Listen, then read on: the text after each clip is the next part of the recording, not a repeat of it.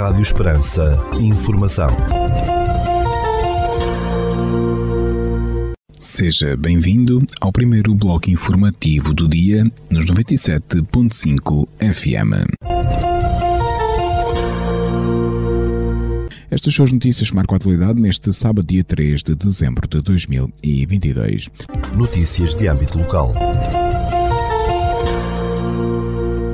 O maior certame de Portel já teve início. A Feira do Montado continua a afirmar-se no contexto nacional, regional e local como um evento de referência no debate e discussão políticas subarícolas, contribuindo de forma decisiva para uma maior visibilidade do montado em todas as suas dimensões e, naturalmente, valorizando e promovendo o montado como instrumento estratégico de desenvolvimento. Torna-se hoje difícil abordar qualquer temática relacionada com o montado sem associarmos o Conselho de Portel. Este ano assinala-se a 21ª edição da Feira do Montado, a qual mantém um patamar bastante atrativo e interessante, prosseguindo a continuidade do melhor que se tem feito e realizado nos últimos anos, procurando novas potencialidades. A qualidade dos expositores e os seus produtos, os milhares de visitantes, o ambiente acolhedor, a gastronomia, os debates científicos dos seus colóquios e a diversidade e programação cultural e artística da feira são prova do nível de qualidade deste evento, que ao longo destas duas décadas tem sido sempre distinguido pela positiva na valorização e caracterização de um território ímpar, sublinha o município de Portel, que na sua página de Facebook já divulga o programa na íntegra da Feira do Montado, que já pode consultar. O horário da feira será o seguinte: dia 2 e 3 de dezembro, das 10 às 24 e dia 4 de dezembro, das 10 às 23 horas. Aceito o convite do município de Portel e visita a 21 edição da Feira do Montado de Portel, cuja entrada é gratuita. Quanto ao cartaz artístico, no dia 3 de dezembro, X Stance e Dupla Cromos da Noite. E no dia 4 de dezembro, Noite de Portela. Notícias da região.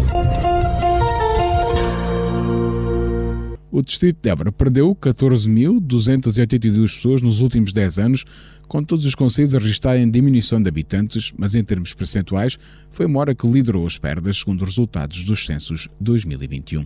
Os dados definitivos dos censos 2021, divulgados pelo Instituto Nacional de Estatística, o INE, mostram que o distrito de Évora passou de 166.726 habitantes em 2011 para 152.444 em 2021, o que corresponde a uma diminuição de 8,6% da população.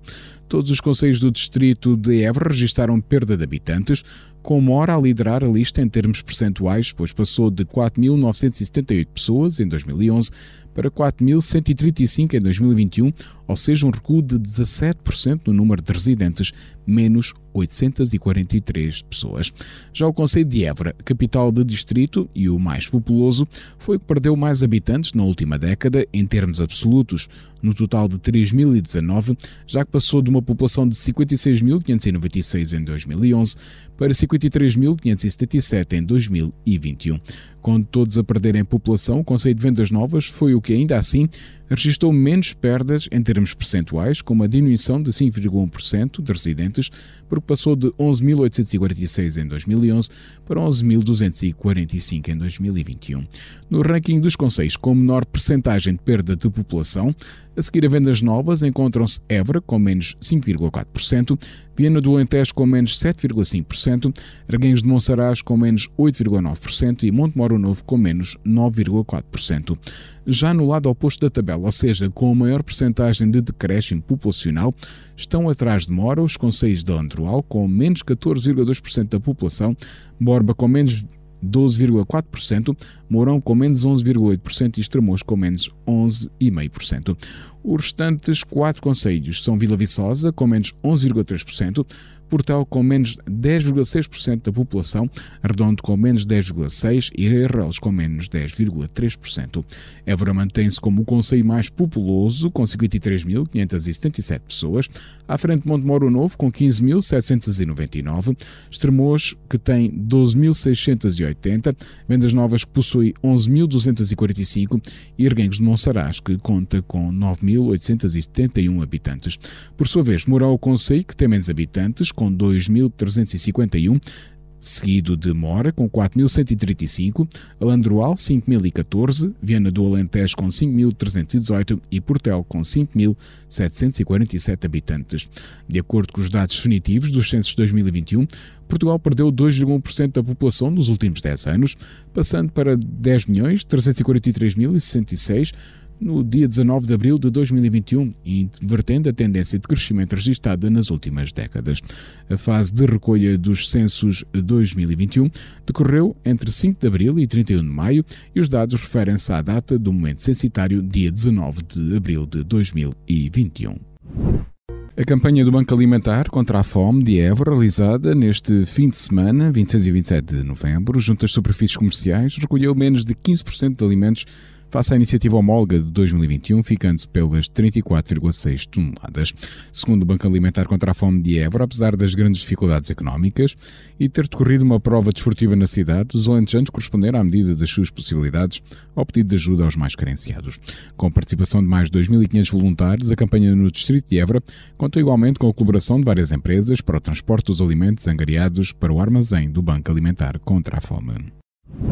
Um mercado de Natal, atuações musicais e uma pista de gelo são algumas das atividades que prometem animar esta quadra festiva em Raiolos a partir do dia 3 de dezembro. Organizado pelo município, denominado Programa de Natal, que se prolonga até 6 de janeiro de 2023, Inclui igualmente um comboio natalício a circular pela Vila de Arraiolos, a presença do Pai Natal e um carrossel. A par deste programa, a Câmara de Arraiolos promove também a iniciativa A Tradição do Natal é no comércio local, com o objetivo de dinamizar o comércio do Conselho, premiando os clientes que escolherem comprar nos estabelecimentos locais.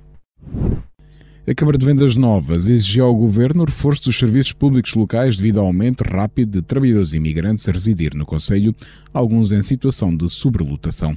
Vendas Novas é um local de tolerância e acolhimento e não está em causa recebermos os que fogem dos problemas dos seus países, mas temos que os receber em condições afirmou à agência Luz ao vice-presidente do município, Valentino Salgado Cunha. O autarca, que tem seu cargo o pelouro do Desenvolvimento Social e Inclusão, falava à Luz a propósito de uma reunião com a secretária de Estado de Igualdade e Migrações, Isabela Almeida Rodrigues, realizada recentemente sobre a imigração naquele Conselho Alentejano. O vice-presidente disse que a Câmara de Vendas Novas solicitou à secretária de Estado para, junto dos colegas de governo, fazer pressão para o aumento de médicos em Vendas Novas, uma vez que já existia essa carência e a situação ficou agora mais agravada. O mesmo autarca acrescentou também ter alertado a governante para a necessidade de se proceder à ampliação das escolas, cuja capacidade já está no limite, e ao aumento dos meios da GNR. A única coisa que exigimos é termos condições para os que já cá estão, para aqueles que vêm e para todos os que posso, possamos viver em sociedade e comunidade com escolas para todos, médicos para todos e segurança para todos, vincou o responsável. Segundo Valentim Salgado Cunha, este Conselho de Alentejo, Vendas Novas, resiste desde 2019 uma tendência de aumento de imigração, sobretudo de pessoas oriundas de países como a Índia, o Bangladesh, o Nepal e o Paquistão. Só este ano, a Junta de Freguesia de Vendas Novas já registrou mais de 500 pedidos de certidão de residência, o que é um número expressivo para uma terra com cerca de 12 mil habitantes. Por outro lado, Valentim Salgado Cunha disse também avisou o secretário de Estado de Igualdade e Imigrações para a existência no conceito de situações em que os imigrantes vivem em condições de sobrelotação. Temos registros de habitações que têm 18 pessoas a viver lá, adiantou, referindo que são casas pequenas, com dois ou três quartos. De acordo com o autarca, os trabalhadores imigrantes que vivem em vendas novas trabalham em unidades industriais situadas na cidade e outros em estufas de grandes dimensões localizadas fora do Conselho, nomeadamente na zona de Pegões. Aludindo a situações semelhantes em vários conselhos do Alentejo, Alentejo e do Ribatejo, o vice-presidente da Câmara de Vendas Novas defendeu que terá que haver uma resposta coordenada em termos nacionais pelo governo. Os principais problemas não se resolvem com a criação de um centro local de apoio à integração de imigrantes ou com um plano municipal de inclusão, acrescentou o vice-presidente da Câmara de Vendas Novas. Os pratos à base de carne caça estão em destaque numa mostra gastronómica em Mora, que já decorre até o dia 11 de dezembro, com a adesão de 10 restaurantes daquele Conselho. A mostra gastronómica da caça do Conselho de Mora, um evento anual promovido pelo município, vai na 27ª edição e já faz parte da tradição gastronómica do Conselho, com participação nas quatro freguesias Brotas, Capção, Mora e Pavia. Esta iniciativa pretende contribuir para o desenvolvimento turístico e económico do Conselho, através do aproveitamento das espécies sinergéticas existentes na região e da gastronomia típica de excelência. Os restaurantes aderentes têm nas suas emendas recheadas de pratos que têm como base a carne de caça, nomeadamente javali, veado, lebre, fazão, tortos, pombo e pato, para aguçar o apetite permanente de habitantes e de turistas. Cinco dos restaurantes aderentes estão situados em Mora, três em Capção, um em Brotas e outro em Pavia. A Câmara de Estremoz ofereceu recentemente uma ambulância totalmente equipada à delegação local da Cruz Vermelha Portuguesa. O investimento da autarquia extremocense, no valor de 51.643 euros, é uma mais-valia na atividade da delegação de Estremoz da Cruz Vermelha, nomeadamente para o transporte de utentes de todo o Conselho, facilitando o acesso a cuidados de saúde diferenciados como consultas médicas e tratamentos. A cerimónia contou com a presença da Presidente da Cruz Vermelha Portuguesa, Ana Jorge, e de outras entidades locais e regionais. O arquivo da antiga Câmara de Alcáçovas, no Conselho de Viana do Alentejo, está a ser alvo de um projeto de salvaguarda a cargo da historiadora e arquivista Fátima Farrica. Segundo a Câmara de Viana do Alentejo, este projeto realiza-se no âmbito de um protocolo assinado em 2021 entre o município e a Fábrica da Igreja Paroquial da Freguesia de Alcáçovas. O trabalho, que conta com o apoio da Junta de Freguesia de Alcáçovas, visa organizar, inventariar e condicionar adequadamente a documentação produzida e acumulada pela antiga Câmara de Alcáçovas, extinta em 1836. Com a documentação datada entre 1576 e 1834, este é um dos arquivos municipais com livros de atas mais antigos, realçou a autarquia de Viana do Alentejo. O prazo para a apresentação de candidaturas ao Prémio Literário Virgílio Ferreira 2023, atribuído todos os anos pela Universidade de Évora, está aberto até ao dia 30 de dezembro, anunciou a Academia Alentejana. Instituído pela Universidade de Évora em 1997, o prémio homenageia o escritor que ia dar o nome e destina-se a galardoar anualmente o conjunto de obra literária de um autor de língua portuguesa relevante no âmbito da narrativa ou do ensaio. As propostas de candidatura devem ser oriundas de universidades em que se desenvolvam estudos de literaturas e ou de culturas lusófonas ou de instituições culturais relevantes nestes âmbitos. A candidatura deve ser fundamentada com a apresentação do autor e a respectiva obra literária. As propostas podem ser enviadas para a Universidade em suporte de papel, dirigidas ao Presidente do Júri, professor António Saez Delgado, ou em suporte digital para o endereço de correio eletrónico prémio virgilferreira.uevora.pt. Tal como nas edições anteriores, a cerimónia de entrega do galardão está agendada para o dia 1 de março, data em que se assinala o aniversário da morte do escritor Virgílio Ferreira, patrono do Prémio Autor de Aparição.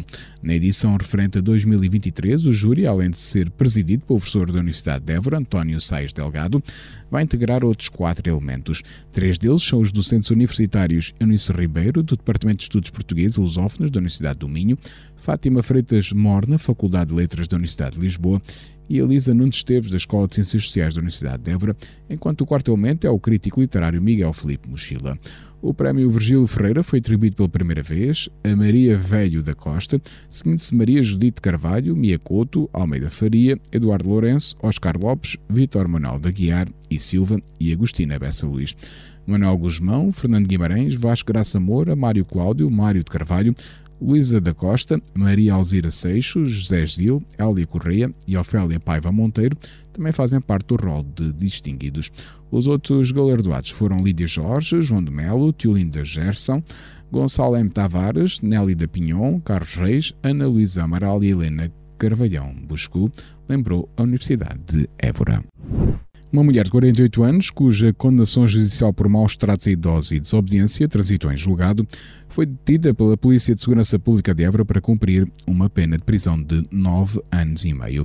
Em comunicado à agência Luz, ao Comando Distrital de Évora, da PSP, indicou que a mulher detida no dia 15 de novembro, tinha sido condenada em tribunal pela prática de 12 crimes de maus tratos a idosos e 2 crimes de desobediência.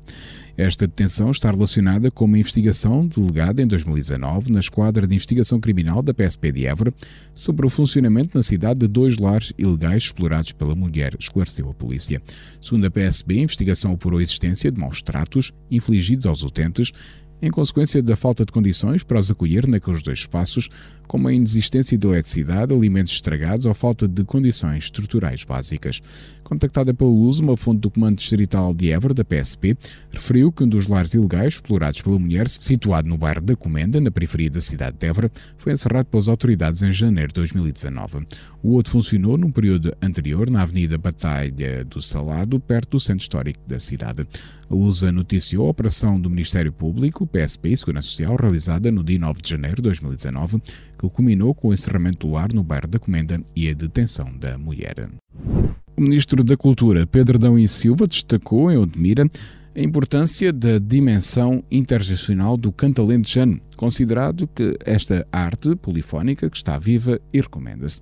O canto tem sido um elemento central da cultura alentejana e ao longo dos anos tem sido responsável pela promoção do vínculo social, afirmou o governante.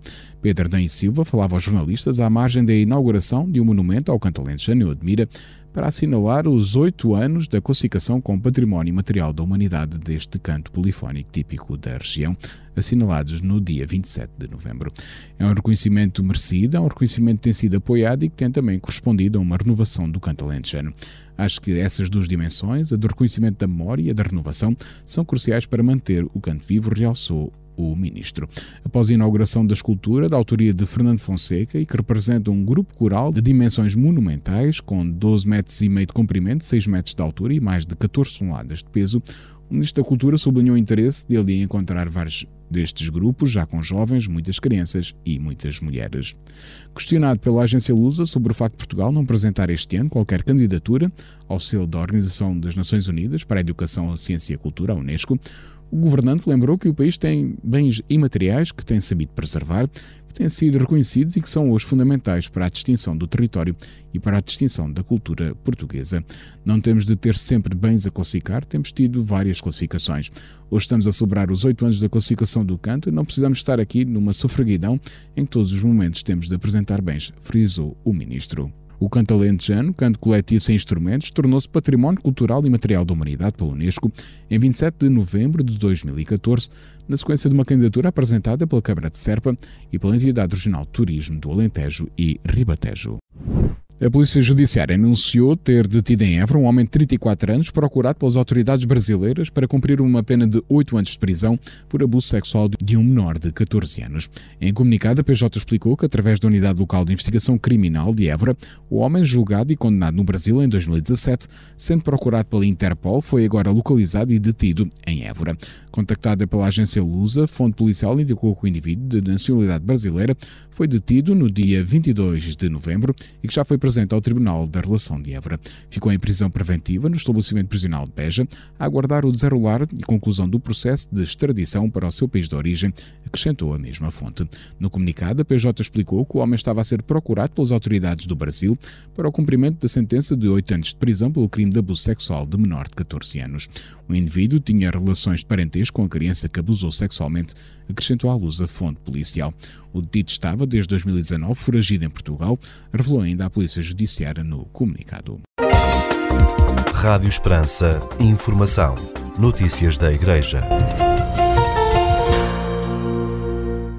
Estou à conversa com as responsáveis do novo serviço pastoral a pessoas com deficiência e sua família da Arquidiocese de Évora. Tenho comigo a presidente deste serviço, Inês Perloiro, e a vice-presidente, Alice Cabral. Muito obrigado por terem aceito o nosso convite para falarmos um pouco sobre este novo serviço da pastoral a pessoas com deficiência e a sua família. Digamos assim que é um novo serviço porque foi nomeado agora nas últimas nomeações pelo Sr. Bispo de Évora, mas ainda assim eh, não é a trabalho pastoral desconhecido na Arquidiocese. Mas que serviço é este agora? Bem, este serviço foi criado em julho, a pedido do Sr. Arcebispo, e, e, surge de uma grande preocupação por parte da Igreja do conhecimento, do acompanhamento e o encontro com a pessoa com deficiência e a sua família surge do desejo de se tornar a Igreja cada vez mais relacional, especialmente com a fragilidade humana. E há uma grande preocupação, porque neste momento em Portugal existem 15,3% da população portuguesa que tem uma deficiência, seja ela de natureza física, intelectual ou sensorial, e portanto há este grande, este grande,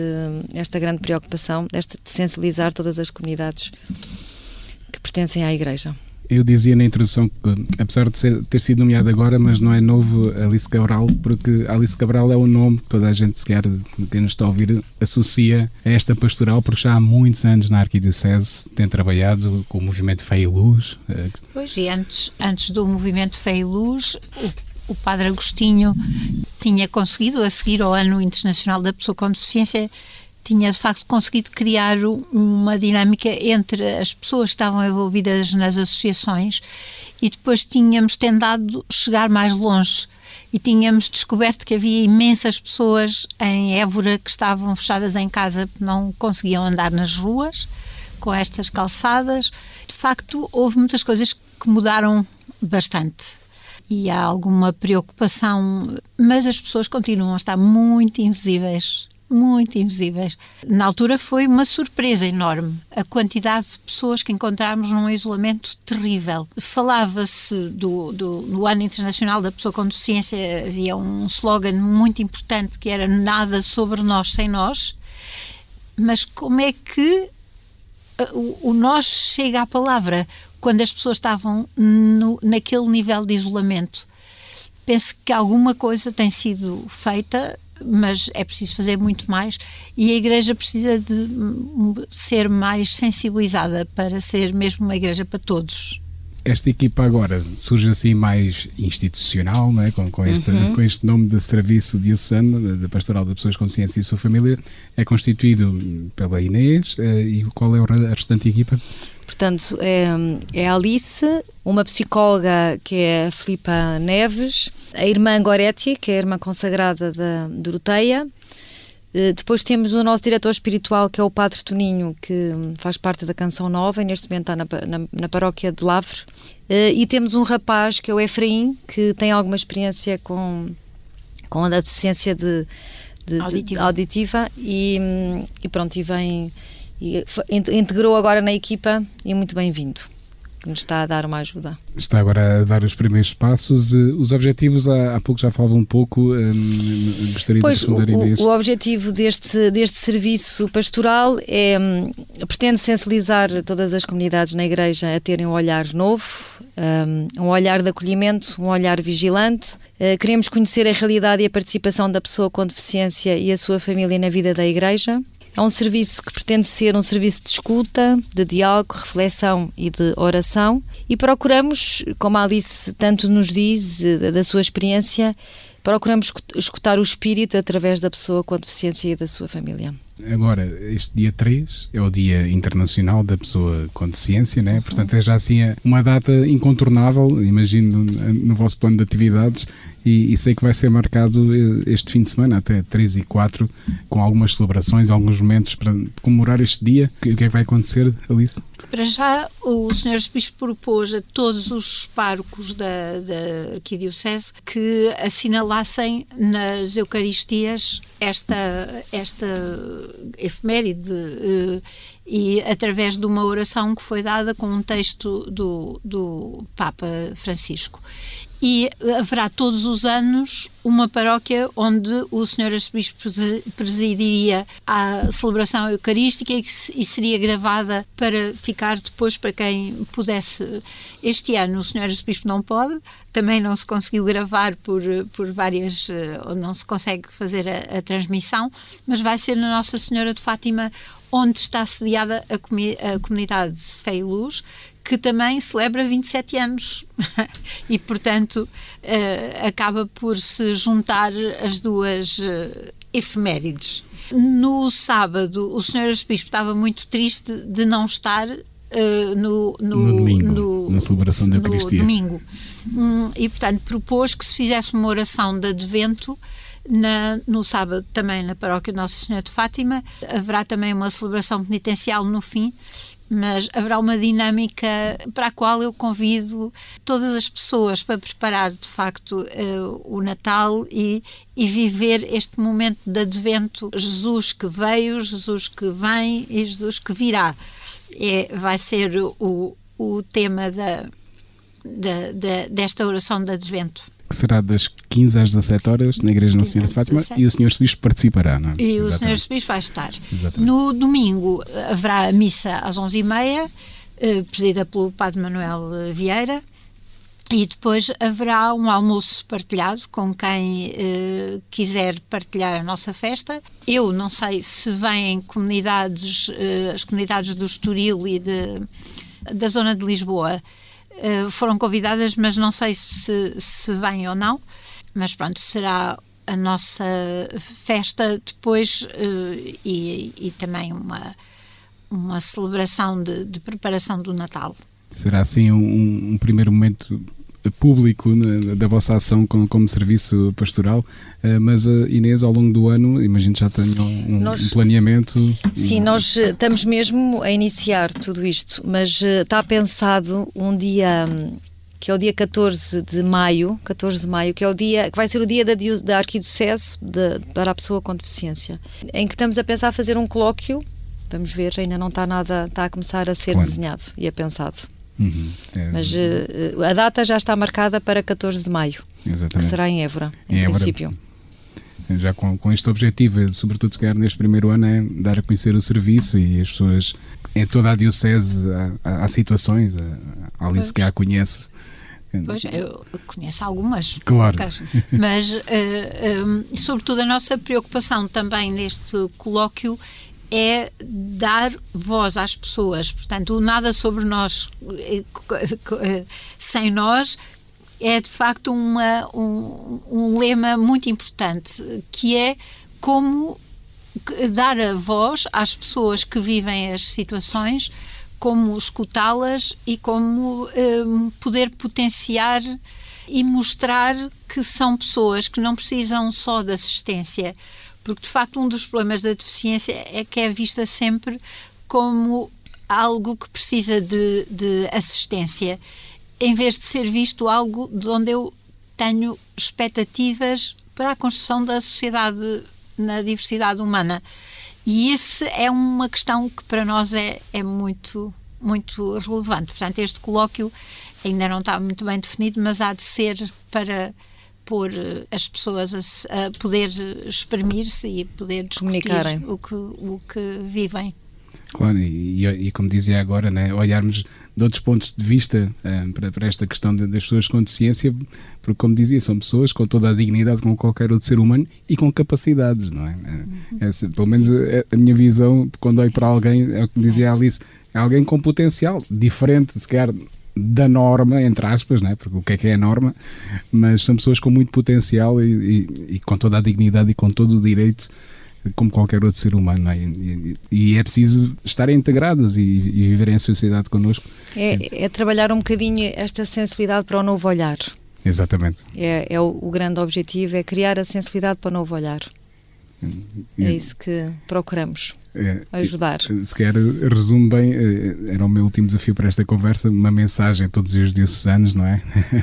que, que, este serviço da pastoral tem, o que é, que, é, é desafiar esse, esse novo olhar? Esse novo olhar, e eu até neste tempo de advento pedi a graça de crescer numa igreja de inclusão e pertença, assente na, na dignidade da pessoa com deficiência e a sua família, vivendo assim a experiência do amor de Deus. Acho que é a mensagem que nós gostaríamos de deixar. Alice, também gostaria de.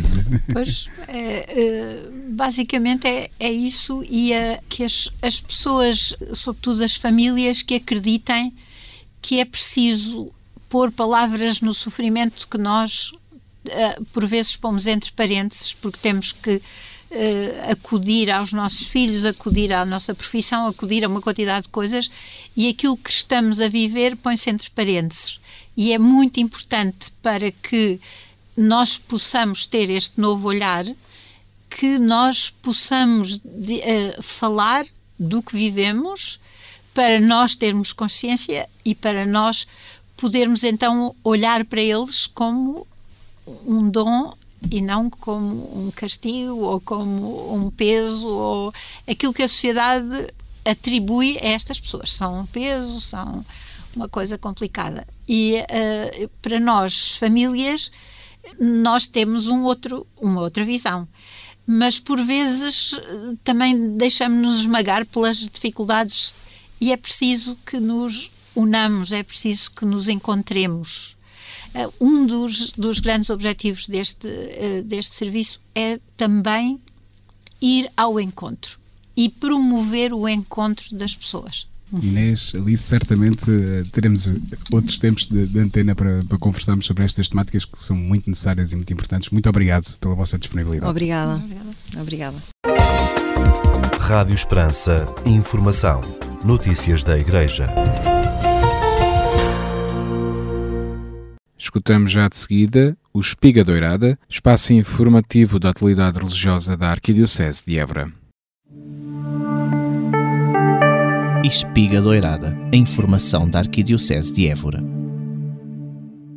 No dia 27 de novembro, às 17 horas, na Igreja Matriz de Borba, O arcebispo de Évora, Dom Francisco Serra Coelho, preside as ordenações diaconais do seminarista Rui Faia, do Seminário Maior de Évora, e Jorge Palácios, do Seminário Redentoris Mater de Évora, caminho neocatecumenal, na celebração da Eucaristia do primeiro domingo do Advento. A Eucaristia foi concelebrada pelo arcebispo de Évora Emérito, Dom José Alves, e contou com a presença dos reitores dos dois santuários, Padre Luís Casares, Seminário Maior, e Padre José Gomes, do Redentoris Mater de Évora, do Pároco de Borba, Padre Alexandre Com, e do número significativo de sacerdotes do Presbitério Morense e de outras dioceses, tendo sido servida por vários diáconos permanentes da Arquidiocese. A celebração, que foi animada liturgicamente pelo caminho neocatecumenal e transmitida em direto pelo canal de YouTube da Arquidiocese de Évora, contou com a participação de familiares, amigos e fiéis das comunidades por onde os neodiáconos já trabalharam e estão a trabalhar pastoralmente, nomeadamente Samora Correia, o diácono Rui Faia, e Borbos, diácono Jorge Palácios. Participaram ainda na Eucaristia vários representantes de entidades civis e militares locais. Antes da homilia começaram os ritos de ordenação com a eleição dos candidatos, que consistiu na apresentação dos candidatos feita pelo reitor do Seminário Redentoris Mater de Évora, o Padre José Gomes.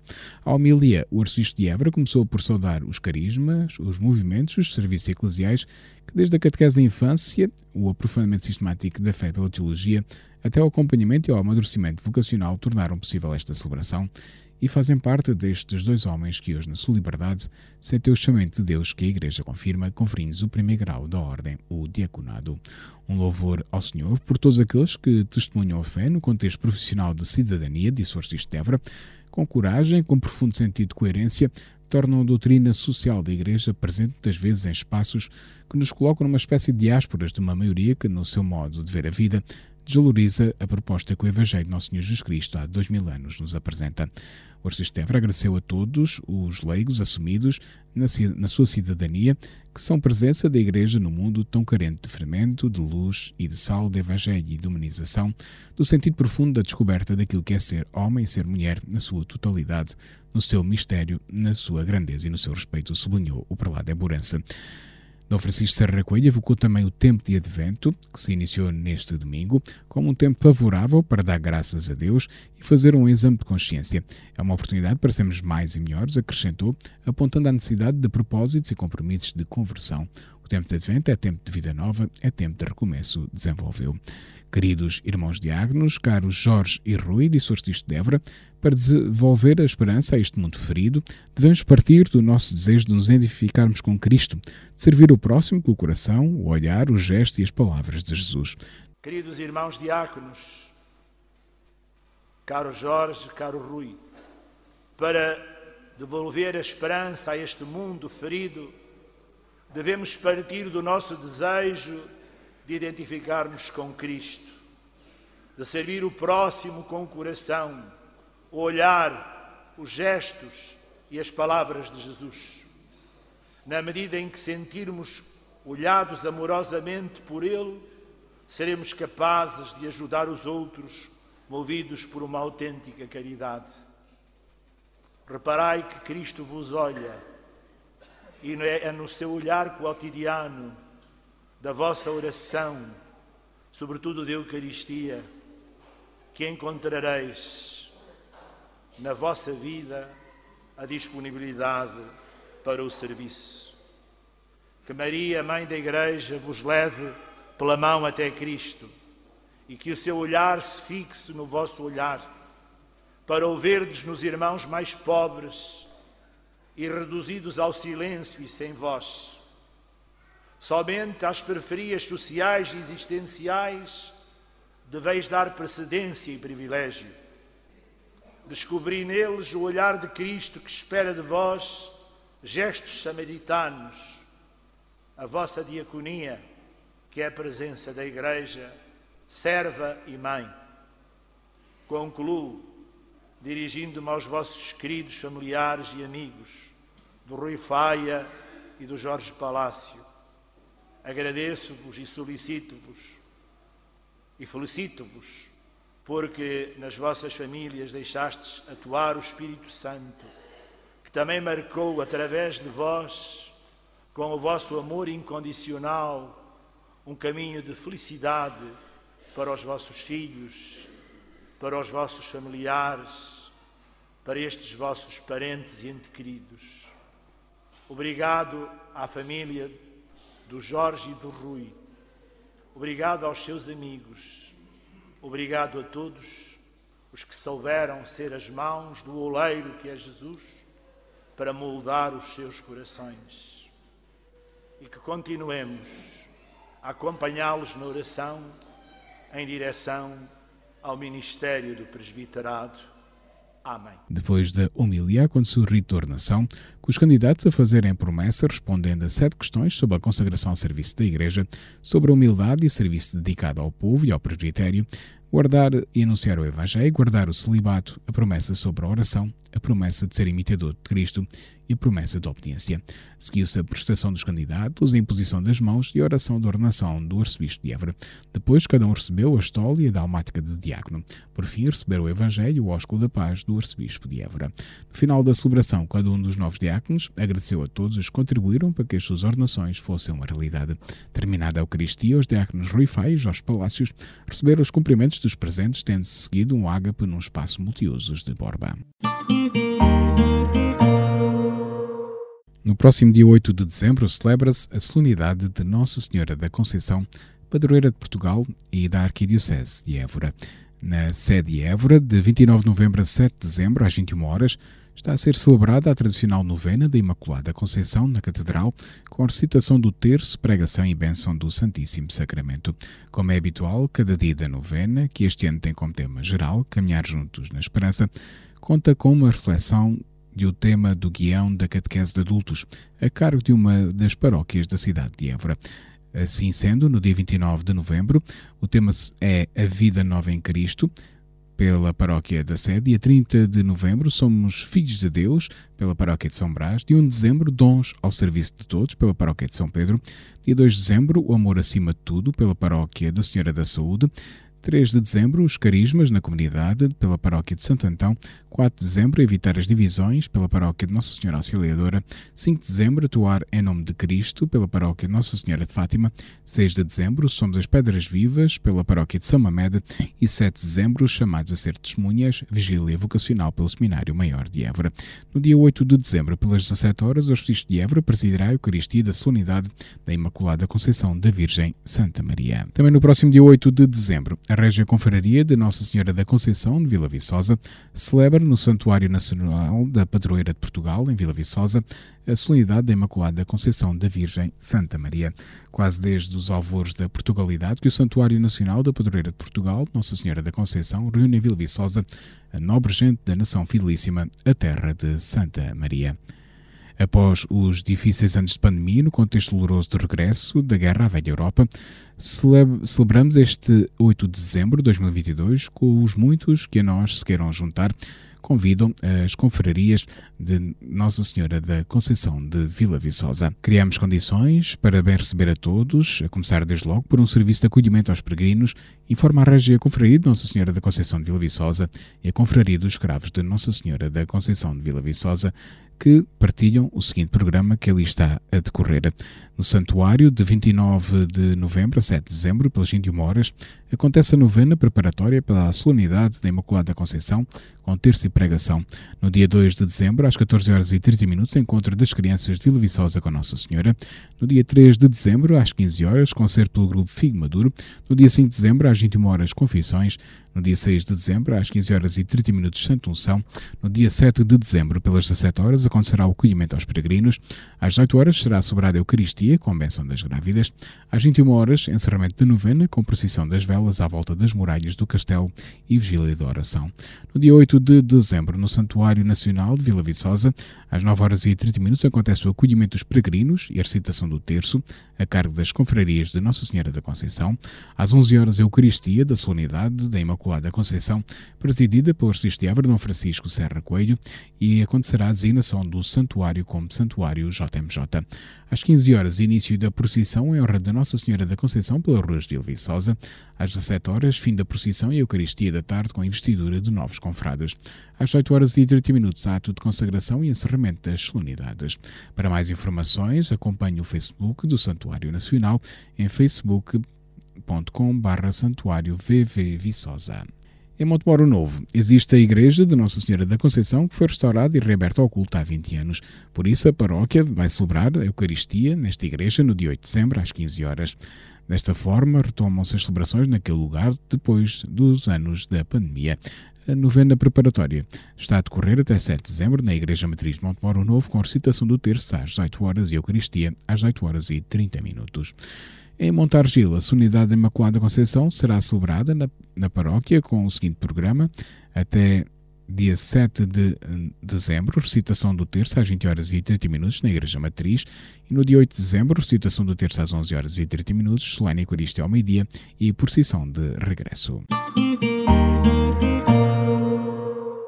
O recém-criado Serviço Pastoral a Pessoas com Deficiência e sua família da Arquidiocese de Évora celebra o Dia Internacional da Pessoa com Deficiência, que se assinala neste 3 de dezembro, com o programa a decorrer nos dias 3 e 4 de dezembro na paróquia de Nossa Senhora de Fátima, em Évora. Quanto ao programa, no dia 3 de dezembro, sábado, entre as 15 e as 17 horas, haverá uma oração de advento animada pelo movimento Fé e Luz, com a participação do arcebispo de Évora, Dom Francisco Serra Coelho. Já no dia 4, domingo, às 11 horas e 30 minutos, Eucaristia, com a participação de representantes de várias associações, na mesma igreja de Nossa Senhora de Fátima, e às 13 horas, almoço partilhado e festa do 27º aniversário da comunidade de Fé e Luz de Évora. As servas da Santa Igreja informam que neste sábado, dia 3 de dezembro, primeiro sábado do mês, realizarão a iniciativa Celebração dos Primeiros Sábados, que acontece sempre nos primeiros sábados de cada mês.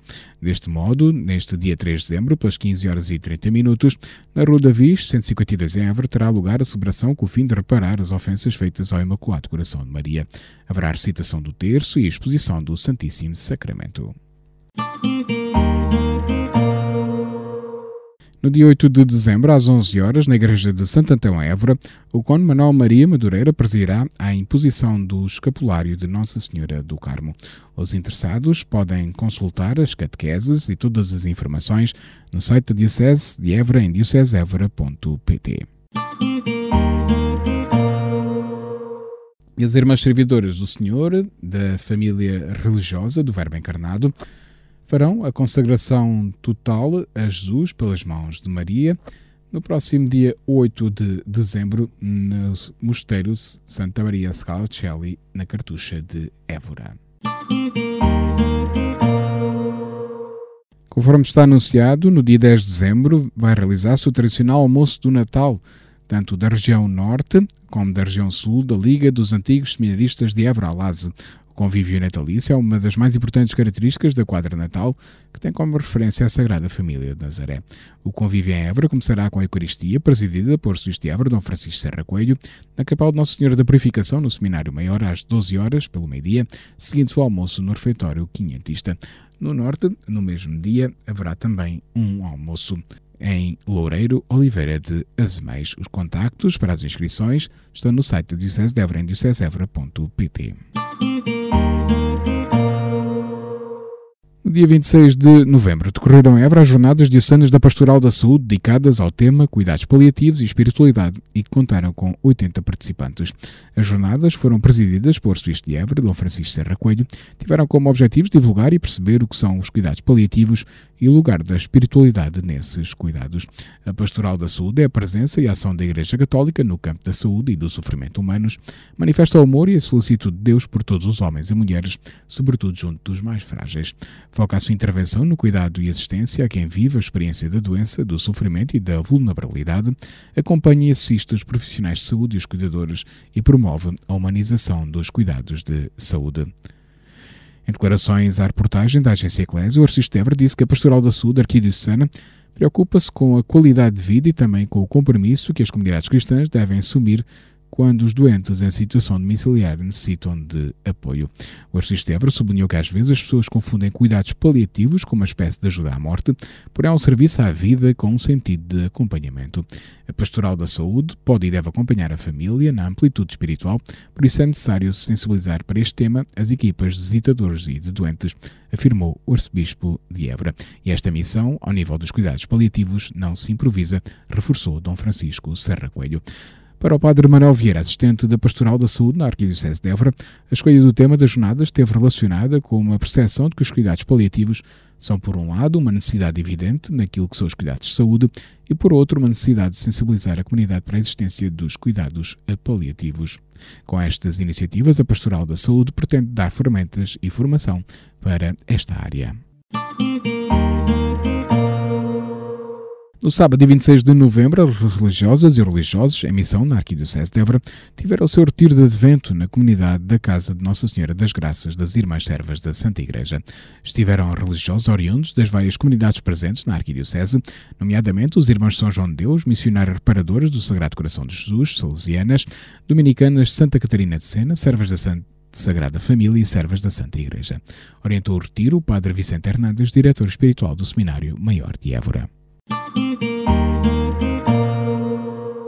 No seguimento das conferências realizadas no anterior ano pastoral, no dia 26 de novembro, às 21 horas, no Zoom, decorreu a segunda conferência sobre a exortação apostólica Gaudate Exultate, Alegrai-vos Exultai, pelo Cónigo Silvestre Marques, da Comissão de Diocesana Justiça e Paz. Já pode eh, rever esta conferência no site da Arquidiocese de Évora e.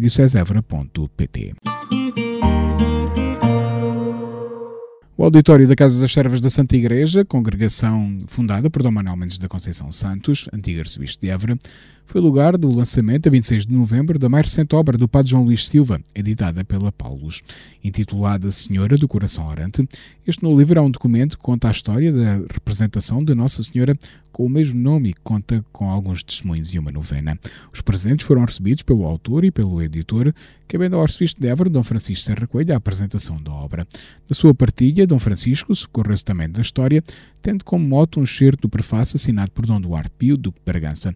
Não se pode negar o lugar muito especial que Maria ocupa no coração do povo português. E assim o prelado relembrou as sete alianças estabelecidas por este povo com Nossa Senhora, desde a sua fundação enquanto nação, feita por Dom Afonso Henriques, até a aliança estabelecida em Fátima em 1917.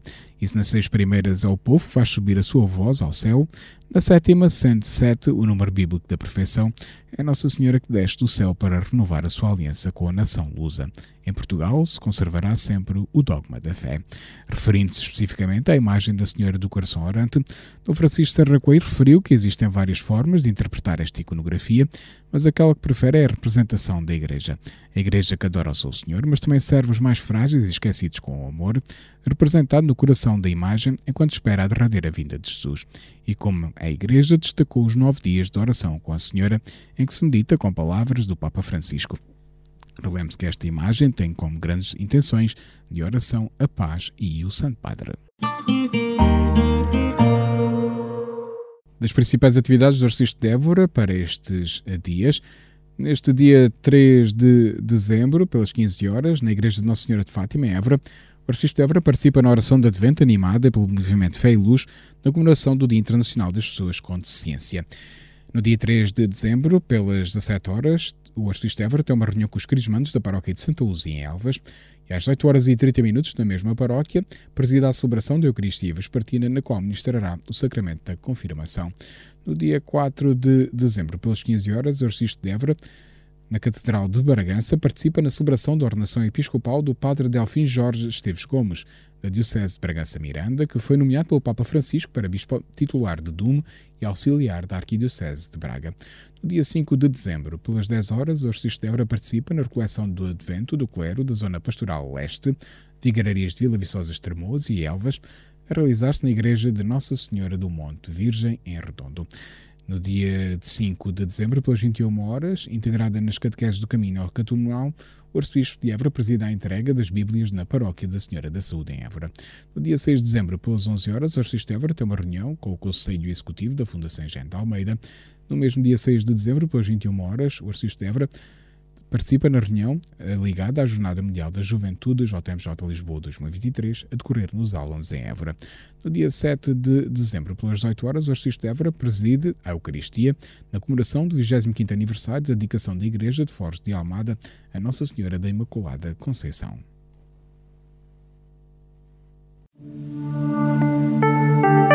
Espiga Doirada, a informação da Arquidiocese de Évora. Rádio Esperança. Informação. Notícias da Igreja. Escutamos agora a rúbrica da Fundação AIS Ajuda a Igreja que Sofre sobre a realidade dos cristãos perseguidos no mundo. Cinco minutos com a AIS, a Igreja Perseguida no Mundo. Jornalista Paulo Aido. A notícia chegou com algum alarido. Um padre tinha sido raptado no Mali. Apesar de este ser um país africano onde grupos jihadistas quase que rivalizam com as autoridades do Estado na afirmação de quem manda mesmo, têm sido muito raros os casos de ataques ou de raptos de sacerdotes na capital, na cidade de Bamako. Por isso, quando se soube que teria sido aí que se deu o rapto do padre Hans Joaquim, da Sociedade dos Missionários de África, também conhecidos como Padres Brancos, cedo se percebeu que este seria um caso para se levar muito a sério. Até este momento, não há informações sobre o seu paradeiro, nem quem o terá levado, nem porquê. Não se sabe de nada. Apenas há a informação de que o seu automóvel foi encontrado com as portas abertas e que a cruz que o padre trazia sempre consigo estava caída no chão. Sabe-se também que ele não apareceu, como combinado, numa igreja dos arredores da capital do Mali para celebrar uma missa. Aliás, foi essa ausência, essa demora, que fez lançar as primeiras suspeitas. O padre Joaquim é um missionário que nos merece a máxima admiração. Há mais de 30 anos que vive em África, no Mali, e sempre com uma preocupação especial: ser um construtor de paz no meio de um país que carrega consigo uma história de violência e de morte. O terrorismo é um exemplo da ameaça que paira sobre todas as populações, todos os dias, desde há muitos anos. O padre Joaquim estava particularmente empenhado na promoção do diálogo interreligioso, lecionando para isso no Instituto de Educação Cristã Islâmica, em Bamako, e a sua missão era apoiada diretamente pela Fundação AIS. A notícia do rapto deste missionário é um sinal também da deterioração das condições de vida para a comunidade cristã neste país africano. O padre alemão estava bem ciente, no entanto, dos riscos que corria por estar no Mali. Ele próprio o referiu em diversas entrevistas. No entanto, apesar de saber que poderia, por exemplo, vir a ser raptado, o padre Joaquim não se desviava do essencial: prosseguir o seu trabalho como missionário. A sua vida tem sido um exemplo. Ele deu até agora tudo o que tinha, tudo o que possuía, todo o seu ser e energia ao serviço das populações do Mali. Fica-se sem palavras perante a notícia de que um homem bom, apostado em fazer o bem, possa ter sido raptado, ao que tudo indica, por um dos muitos grupos terroristas que pululam no Mali. Rezemos por ele e não baixemos os braços na luta pela defesa dos cristãos que são tão perseguidos em tantos países do mundo. O Mali, onde o padre Joaquim foi agora raptado, é apenas um desses países. Cinco minutos com a AIS, a Igreja Perseguida no Mundo. Jornalista Paulo Aido. Escutámos a rúbrica da Fundação AIS Ajuda a Igreja que Sofre coordenada pelo jornalista Paulo Aido. Agora na Rádio Esperança, Desporto da Região.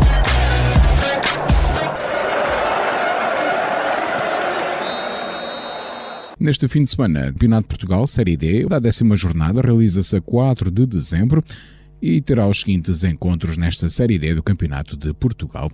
Oriental Dragon de Ferreiras, Vasta Gama da Vidigueira Olhanense, Parense Fabril, Imortal Rap Peixe, Esperança de Lagos Angrense, Juventude Débora Atlético e Lusitano Débora Serpa.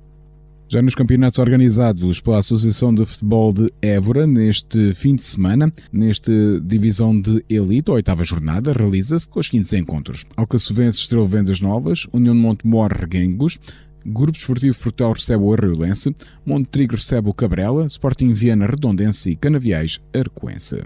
Neste fim de semana, na divisão de honra da Associação de Futebol de Évora, na Série A, disputou-se a sexta jornada com os seguintes encontros. Torega recebe o Calipulense, Vera Cruz recebe os Tremoos, Bencatelense Aguiar e Lusitano Évora B Oriolenses. Já na Série D da Divisão de Honra da Associação de Futebol de Évora, neste fim de semana, jogam-se os encontros também da sétima jornada, com o Pedrense a receber o Valenças, Cortiça Dense Fazendas do Cortiço, Fortes Val Figueira, Morense. Ficamos agora com a efeméride do dia.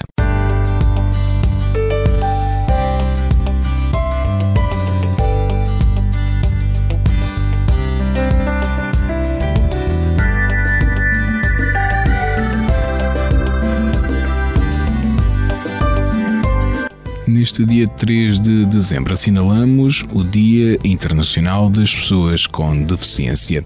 A data tem como principal objetivo a motivação para uma maior compreensão dos assuntos relativos à deficiência. Também procura promover uma mobilização para a defesa da dignidade, dos direitos e do bem-estar, para que se crie um mundo mais inclusivo e equitativo para as pessoas com deficiência, seja ela física ou mental. Em 1998, a Organização das Nações Unidas avançou com a Convenção sobre os Direitos das Pessoas com Deficiência. A ONU é responsável pela criação desta comemoração, que foi aprovada em sessão plenária a 14 de outubro de 1992. Em Portugal, as várias instituições realizam várias atividades para celebrar o dia, tais como seminários, concursos de frases e ideias, almoços de gala, corridas, entregas de prémios, espetáculos de teatro, dança e cinema, entre outros, apelando à participação da população. As atividades levadas a cabo neste dia têm como fim de consciencializar a população da importância da integração das pessoas com deficiência na sociedade. As comemorações nacionais deste dia estão a cargo do Instituto Nacional para a Reabilitação.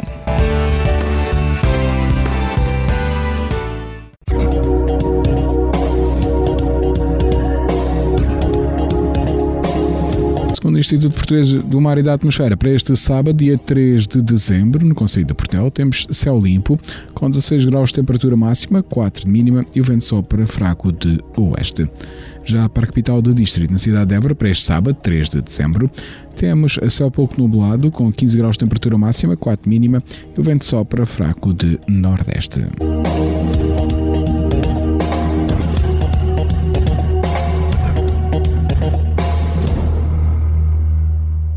Este bloco informativo fica por aqui. Informação volta à antena dos 97.5 FM às 17 horas. Boa tarde.